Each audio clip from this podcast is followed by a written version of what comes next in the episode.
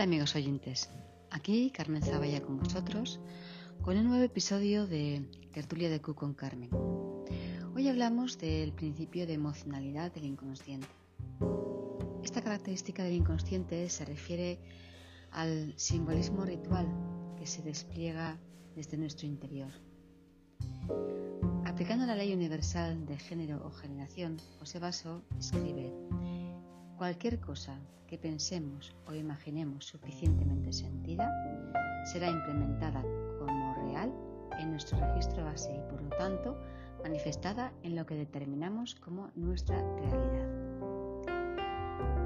Es decir, utilizamos el arquetipo masculino, idea focalizada, y el arquetipo femenino, sentimiento, emoción y receptividad. Para el inconsciente, la realidad o ficción es lo mismo, porque lo único que puede percibir es la emoción. Un pensamiento sentido es lo mismo que un acto para el inconsciente. Este inconsciente vive todas las posibilidades emocionales a la vez sin ser capaz de distinguir entre acto y pensamiento. Recordemos la primera ley hermética del universo. Todo es mente, por lo que para el universo mental pensar ya es un acto de, eh, por sí. Pensar para el inconsciente es una forma de actuar. El reino emocional es el que rige nuestra existencia. Este reino emocional está formado por una serie de sistemas de pensamiento que tienen vida propia. Nuestro reino emocional funciona con pulsos, que aunque son sostenidos por nuestro mundo implícito, el mundo implícito descrito en el siglo pasado por el físico David Bohm, se nos presentan en la Matrix, en nuestro contexto, en nuestro mundo explícito, dándonos la sensación de que son reales cuando se trata de una expresión virtual y metafórica. Por ejemplo, el otro día me cayó casi encima, literal, una serpiente de escalera, de estas que comen roedores y controlan las plagas de roedores. Como yo ya soy consciente de que vivimos en un videojuego con sus leyes de expresión en el mismo, pues tomé conciencia de lo que simbolizaba ese hecho para mí en ese instante y lo que estaba ocurriendo, es decir, la emoción en mi vida apenas una hora antes y que esa emoción no la quise ver, la oculté en mi inconsciente, pasándola para que pasara a formar parte de mi sombra. Dije, no quise ni mirar. El símbolo de la caída de la serpiente por detrás de la butaca donde yo me encontraba escribiendo me llevó a tomar conciencia del programa que se estaba expresando y me ayudó a aceptar lo que hacía una hora había rechazado, lo había escondido en la sombra y como consecuencia de esa toma de conciencia toda mi realidad se transformó. Si conocemos las reglas del videojuego donde vivimos y vamos apoderándonos de habilidades que nos colocan como superhéroes que controlan su propio juego o su propio videojuego, la vida se convierte como es como más divertida y dejas de sufrir. Vale, te podrá doler algo, pero ya dejas de sufrir para empezar a vivir. Por un lado tenemos el amor como emoción básica y por otro la ausencia de amor. Todo lo demás funcionará como una metáfora, como un símbolo o como un ritual de la emoción que es lo que, lo que crea. Cuando pensamos, gestionamos la emoción. Cuando actuamos, gestionamos la emoción. Cuando comemos, cuando pensamos que comemos, cuando pensamos que corremos, estamos gestionando la emoción en todo momento. Esta emoción se va proyectando a través de metáforas, de símbolos y rituales que van dando forma a nuestra experiencia en nuestra proyección de la conciencia. Y a eso le llamamos realidad. Por eso nuestra realidad la serpiente que cae detrás de, mí justo una hora después de, esconder mi emoción, se adapta a mi mundo emocional y no al revés. En esta realidad todos son metáforas, símbolos y rituales que se expresan o expresados en la materia. La materia que podríamos denominarla como energía de conciencia de alta densidad, energía de conciencia densa. Esta energía de conciencia, esta materia que se manifiesta en mi realidad, en mi contexto, en este mundo, que es un mundo experimental, o Matrix, o videojuego, me da igual, consigue su máxima intensidad, su máxima densidad y dureza y se graba en la materia en forma de hechos consumados. La función de onda colapsa, la serpiente de escalera cae detrás de mí. ¿Colapsa en qué? En sucesos, experiencias, historias traumáticas o de disfrute según la emoción escondida en tu interior, porque tú puedes esconder emociones negativas o emociones positivas. El caso es que están escondidas, están en la sombra, están en tu inconsciente. Vale, eh, hablemos del reino de las emociones. En base a las eh, leyes o reglas de este videojuego, tenemos los cinco sentidos físicos para poder percibir nuestra realidad, nuestro contexto.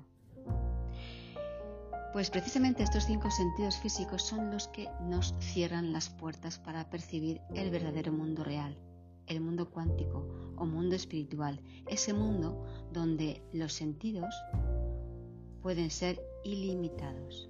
Así que nuestros ojos nos sirven más bien para no ver que para ver y el tacto para no sentir. ¿Cómo podéis daros cuenta de ello? Pues cuando intentáis meditar, por ejemplo, cerramos los ojos y dejamos las manos tranquilas. ¿qué hacemos? Estamos favoreciendo la entrada hacia nuestro interior. Pero claro, los ojos lo que hacen es que creamos que vemos. Y lo que realmente hacen es acotar la visión.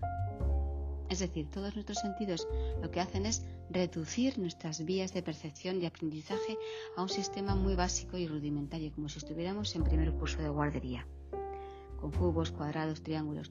Estamos hipnotizados pensando que estos cinco sentidos son todo lo que, lo que nos conecta con el mundo que conocemos, cuando en realidad el sentido que nos aporta mayor conocimiento y que da sentido a todos los demás y que es el que va a ir determinando nuestro escenario, donde se desenvuelven los cinco sentidos físicos, es las emociones.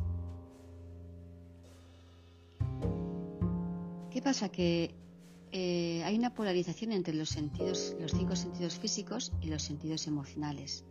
Se polarizaron, entonces dieron mucha más fuerza a esta separación de ambos mundos, de lo, físico y lo emocional. Así que tenemos separadas, separados el plano físico biológico, contexto, mundo externo, y nuestro universo interior, reino de las emociones. Si nos observamos, un poco, eh, con un poco de atención, podemos darnos cuenta de que nuestros pensamientos, nuestros sentimientos, emociones sentidos van todos a la vez. No hay diferencia entre dentro y fuera y de que siempre estuvieron unidos ya que de mm, lo de dentro y lo de fuera forman un todo indisoluble, es todo una unidad. Nuestro mundo externo y nuestro mundo interno están totalmente imbricados. David Bond comentaba, explicaba cómo el mundo interno sustenta al mundo externo y no al revés. Ambos conviven y se complementan y transforman la energía. Transforman esa energía en lo que José Basso denomina una rueda sensorial evolutiva y el alma se nutre de esa rueda sensorial evolutiva y va tomando forma. El espíritu simplemente es, ya que no tiene los medios para realizar un aprendizaje. Esto lo hace el alma a través de esa rueda sensorial evolutiva, ese mundo externo, mundo interno que están imbricados.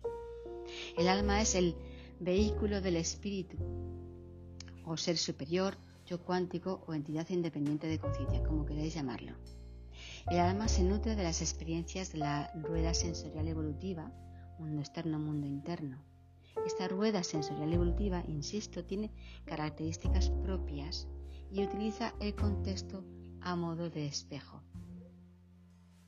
Pues es ahí donde podemos observar la tendencia interna del alma hacia la evolución. Es en el contexto donde el alma genera la ilusión de realidad que compartimos todos y que utilizamos, claro. Somos almas en acción y algunas conectadas conscientemente, conscientemente y otras desconectadas. En estos estados de conciencia, conectados o desconectados, hologramas, el alma necesita un cuerpo donde desenvolverse en cada nivel evolutivo o escenario. Y para este holograma, cada cual tenemos nuestro vehículo, nuestro cuerpo.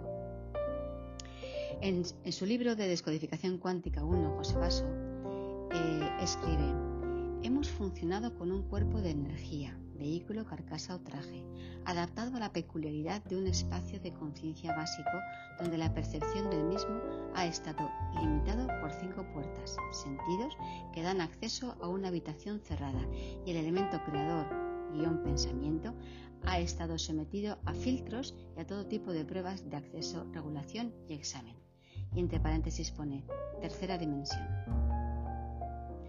Partir de aquí, nuestros cuerpos necesitan ser nutridos y actualizados para poder, poder desenvolverse en una nueva situación, para una vivencia de apertura y sin límites para poder continuar con el proceso de experimentación. En el universo la única constante es el cambio, ya que el hecho de vivir nos enseña y es la manera a través de la cual la fuente se expresa tomando forma. Cada uno de nosotros estamos constituidos por un conjunto de programas que nos hacen sentirnos separados de la conciencia universal y nos introducen en, un paradigma donde Dios está ahí fuera o ahí arriba y no somos conscientes, por lo tanto, de que en esencia todos somos lo mismo. Somos ese Dios, somos esencia. Pero cada cual, cada trocito de esencia, con un traje de programas, como disfrazados de alguna manera con toda la información heredada, que también elegida, de nuestro clan. Y nos encontramos inmersos en un juego sin saber que esa esencia que somos, que somos es Dios. Y por lo tanto, somos co-creadores de nuevos universos. José Basso dice, somos la creación universal la expresión del universo, la acción del universo y la emoción del universo. Y esto ha sido todo por hoy. Podéis encontrarme también en www.carmenzaballa.wordpress.com, en www.tertuliadecuconcarmen.wordpress.com, en Spotify, Tertulia de Carmen, en Facebook e Instagram y en los grupos de Telegram Polaridad, Alma y Programas, y también podéis encontrarme como colaboradora en el grupo de José Basso de Descodificación Cuántica y en el de Manuel Jiménez Física Cuántica aplicada a la vida cotidiana. Muchas gracias por escucharme y hasta el próximo episodio.